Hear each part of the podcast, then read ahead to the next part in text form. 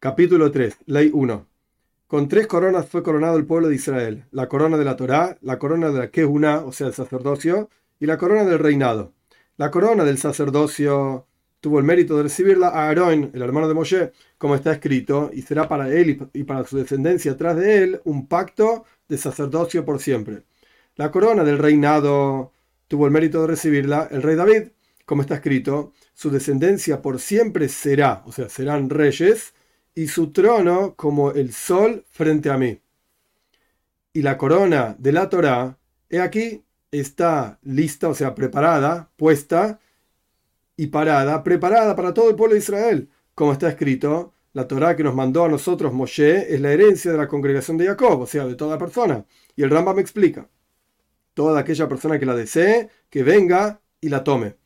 Quizás una persona puede decir que esas coronas son muy grandes, que, la que más grandes que la corona de la Torah, o sea, es mejor ser un rey o un Kohen que estudiar Torah. aquí está escrito, conmigo, dice la Torah, por así decir, los reyes reinarán y los gobernantes harán leyes de justicia y en mí los ministros justamente gobernarán.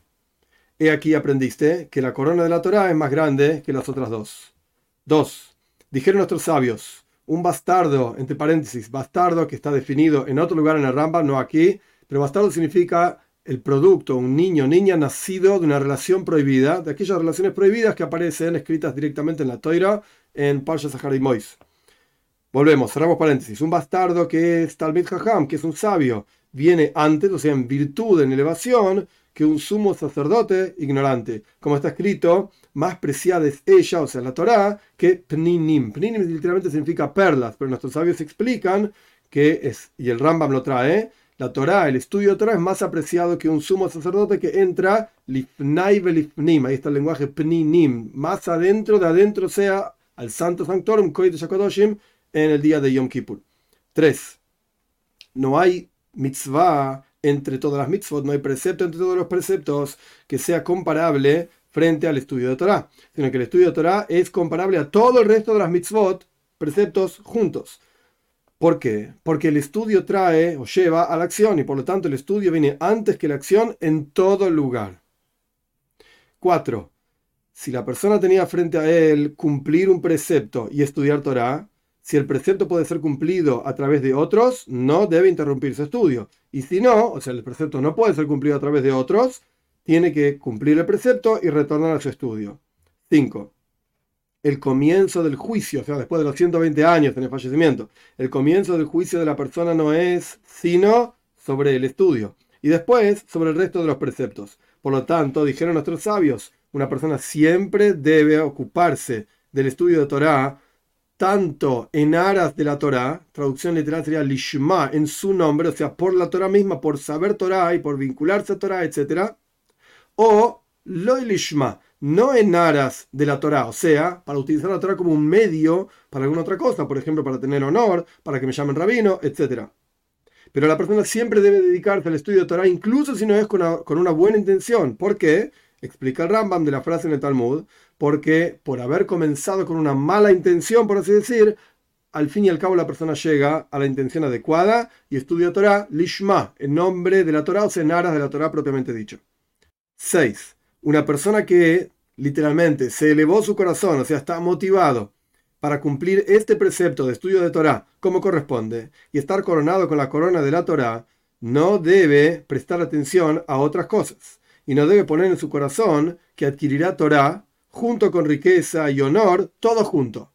Es una cosa o la otra. Y así dijeron nuestros sabios. De hecho, interesante, el Rambam ahora va a empezar a citar montones de enseñanzas que están en la ética de nuestros padres al respecto específicamente del estudio de Torah. Cerramos paréntesis. Así dijeron nuestros sabios. Este es el camino de la Torah.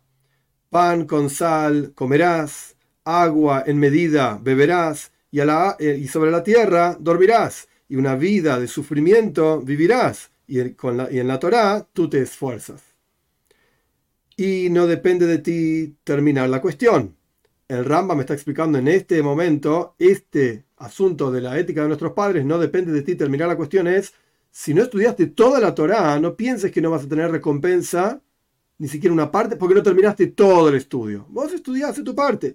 No depende de ti terminar todo el trabajo. Y tampoco eres libre para anularlo, o sea, para no trabajar. Estudiar la cantidad de Torah que corresponda, que puedas, y vas a tener la recompensa que corresponda a esa cantidad de, de Torah que estudiaste. Y si estudiaste mucha Torah, entonces vas a tener mucha recompensa. Y la recompensa es de acuerdo al esfuerzo. 7. Quizás digas, primero voy a recoger, reunir mucho dinero y después voy a estudiar hasta que compre todo aquello que yo necesito y tenga libertad, o sea, pueda liberarme de mis ocupaciones, voy a sentarme a estudiar.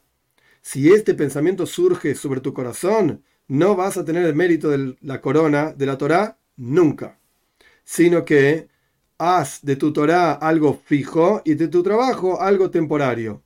Y no digas, cuando tenga tiempo, voy a sentarme a estudiar, porque quizás nunca tengas tiempo. 8. Está escrito en la Torá. Ella, o sea, la Torá, no está en los cielos y tampoco está del otro lado del mar. ¿Qué significa no está en los cielos? Explica Rambam. No están aquellas personas soberbias y arrogantes y tampoco en aquellas personas que son, que van del otro lado del mar, o sea, los mercaderes, no se encuentran en ellos la Torah. Por lo tanto, dijeron nuestros sabios, no toda persona que hace mucho negocio, o sea, mucha mercancía, etcétera, se vuelve sabio. Y dijeron nuestros sabios también, reducí el trabajo y, es, y esforzate en el estudio de Torah. 9. Las palabras de la Torah son como el agua. Como está escrito, esto está en Ishaya, en el, en el capítulo 55, versículo 1, hoy todo aquel que tiene sed, que vaya al agua. Esto para enseñarte cómo es el agua, no se reúne en un lugar que tiene pendiente, porque sigue circulando, sino que se reúne en un lugar que sea plano, llano.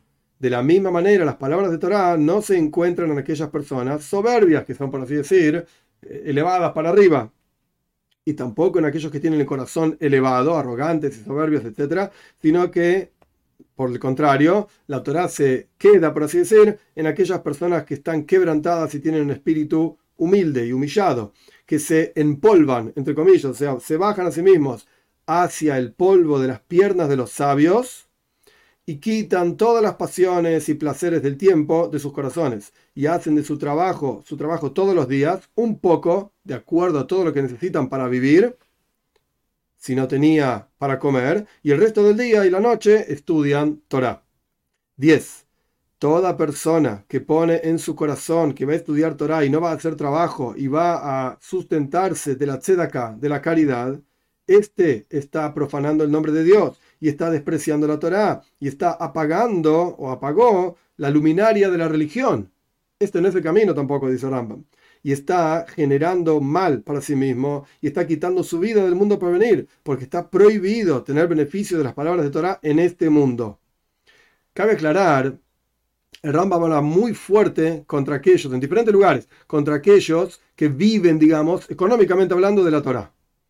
Sin embargo, el Kesef Mishnah, que es uno de los comentarios más importantes sobre la Torah de Yosef Karo, que después es el autor de, es uno de los comentarios al, al Rambam, que es después el autor del Shulchan Aruch, del Código de Ley Judía, él dice que no es tan así la cuestión, es interesante, no, no en muchos lugares el Kesef Mishnah discute abiertamente con el Rambam, pero el Kesef Mishnah explica de vuelta, Rabbi Yosef Karo, que es el autor del Shulchan Aruch, explica que en el Shulchan Aruch está claramente la siguiente frase, digamos, diferente de lo que dice Rambam, la costumbre en todos los lugares que el pueblo de Israel fue es sustentar con honor a sus rabinos, a sus maestros, etcétera, para que no necesiten hacer trabajos frente al resto de las personas y terminen despreciando su estudio de Torah, etc. Pero esto estamos estudiando la opinión de Rambam, es interesante. Dijeron nuestros sabios, toda aquella persona que tiene beneficio de la Torah está quitando su vida del mundo. Y también mandaron nuestros sabios y dijeron, no hagas de la Torah una corona para engrandecerte con, e, con la Torah, y tampoco un hacha para, para, leñar con ella, o sea, no vivas de la Torah. Y también dijeron nuestros sabios, ama al trabajo y odia, la traducción literal sería rabbonus, odia la autoridad, o sea, no odiar a la autoridad, sino odia volverte autoridad y vivir de eso, etc. Y toda Torah que no tiene junto con ella un trabajo, al fin y al cabo termina anulándose y genera pecado. Y al fin y al cabo, la persona termina eh, robando a las demás criaturas y las personas, etc. 11. Una gran virtud es una persona que puede sustentarse de la acción de sus propias manos. No nos olvidemos que el Rambam era médico también y tenía un trabajo, digamos, en el médico del sultán, etc. Y es la cualidad y la característica de los piadosos anteriores que trabajaban, y encontramos en el Talmud mismo, cada sabio tenía su trabajo, etc. Unos tenían viñedos, los otros eran aguateros, etc. Como el Rambam mismo ya lo dijo. Y con esto la persona tiene el mérito de tener todo honor y bondad en este mundo y en el mundo por venir. Como está escrito, esfuerza las palmas de tus manos porque comerás. Dichoso y te será bien para ti. Dichoso en este mundo y será bien para ti en el mundo por venir, que será todo bueno. 12. Las palabras de Torah no se sostienen en quien es perezoso, en quien afloja, la traducción literal, merapes, afloja a sí mismo sobre ellas. O sea, uno tiene que sostenerlas con fuerza y no aflojar. Y tampoco en aquellos que estudian, las palabras de Torah no se sostienen en aquellos que estudian con todo el confort y el placer, comiendo, bebiendo, sino que las palabras de Torah se sostienen en aquella persona que se mata, traducción literal, a sí mismo sobre ellas.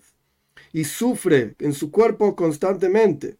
Y no da sueño a sus ojos y descanso a sus párpados. Dijeron nuestros sabios en forma de alusión cuando la Torah dice, en Parshas Jukas, Zot Torah Adam Be'oel, que ahí está la Torah, ahora traduzco, está hablando específicamente de la impureza de un muerto, impureza ritual. Esta es la Torah, una persona cuando muera en la tienda, en la tienda. Y explica a nuestros sabios, en las palabras de Rambam. La Torah no se sostiene excepto en aquella persona que se mata a sí mismo, entre comillas, digo yo, en la tienda de la sabiduría. Y así también dijo el rey Salomón en su sabiduría aflojaste en el día de sufrimiento, va a ser poca, digamos, va a aflojar tu fuerza, va a ser angosta tu fuerza. Y también dijeron nuestros sabios, incluso, esta es la traducción literal del versículo en Coyeles, en Eclesiastes, el capítulo 2, versículo 9, incluso mi sabiduría se sostuvo para mí. Y explica el Rambam de las palabras de nuestros sabios, la sabiduría que adquirí con incluso, digo entre comillas, porque aquí la palabra incluso es af.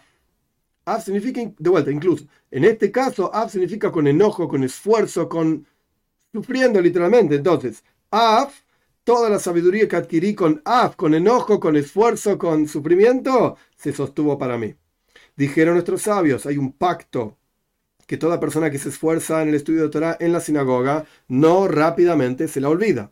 Y toda aquella que se esfuerza en el estudio en privado, se vuelve sabio, como está escrito, que con los znuim, con los modestos, aquellos que están en privado, hay sabiduría. Y toda persona que hace escuchar su voz en el momento del estudio, su estudio se sostiene en sus manos. Pero una persona que lee en silencio, rápidamente se olvida. 13. A pesar de que es un precepto estudiar durante el día, durante la noche, una persona no estudia la mayor parte de su sabiduría, sino de noche. Por lo tanto, aquella persona que quiere tener el mérito de la corona de la Torá tiene que ser cuidadoso en todas sus noches y no perder incluso una de ellas durmiendo y comiendo y bebiendo y conversando y este tipo de cuestiones, sino que tiene que pasar todas sus noches en el estudio de Torá y estudio de palabras de sabiduría. Dijeron nuestros sabios, el cántico de la Torá no es sino de noche, como está escrito. Esto está en Eija, Lamentaciones, en el segundo capítulo, versículo 19 levántate y canta las noches. Y toda persona que estudia Torah a la noche, hay un hilo de bondad divino que se proyecta sobre él durante todo el día. Como está escrito, durante el día mandará Dios su bondad y a la noche, o sea, ¿a quién le mandará Dios su bondad? Aquellos que a la noche cantan conmigo las oraciones al Dios viviente. Toda casa que no se escuchan palabras de Torah durante la noche, un fuego la consume a esa casa. Como está escrito, toda oscuridad está oculta para aquellos que están ocultos y lo va a comer un fuego que ni siquiera necesita ser soplado, es un fuego terrible. Porque la palabra de Dios despreció, dice la Torah. Este se refiere, esto se refiere a quien no prestó atención a las palabras de Torah en absoluto. No importa y no estudia, etc. Entonces está despreciando las palabras de Dios. El versículo termina diciendo que es recortado del pueblo de Israel, etc. Y también toda aquella persona que podía estudiar Torah y no lo hace, o que leyó, o sea, se refiere a la Torah escrita, y estudió, o sea, se refiere a la Torah oral, y se apartó a las tonterías del mundo y dejó su estudio y lo abandonó, esto está dentro del conjunto de gente que se considera que está despreciando la palabra de Dios.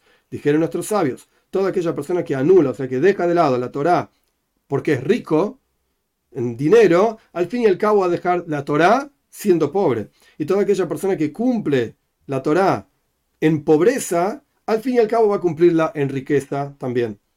Y este asunto está claramente dicho en la Torá, por cuanto está escrito, por cuanto no serviste a Dios tu Señor con alegría y con buen corazón en la amplitud, y servirás a tu enemigo.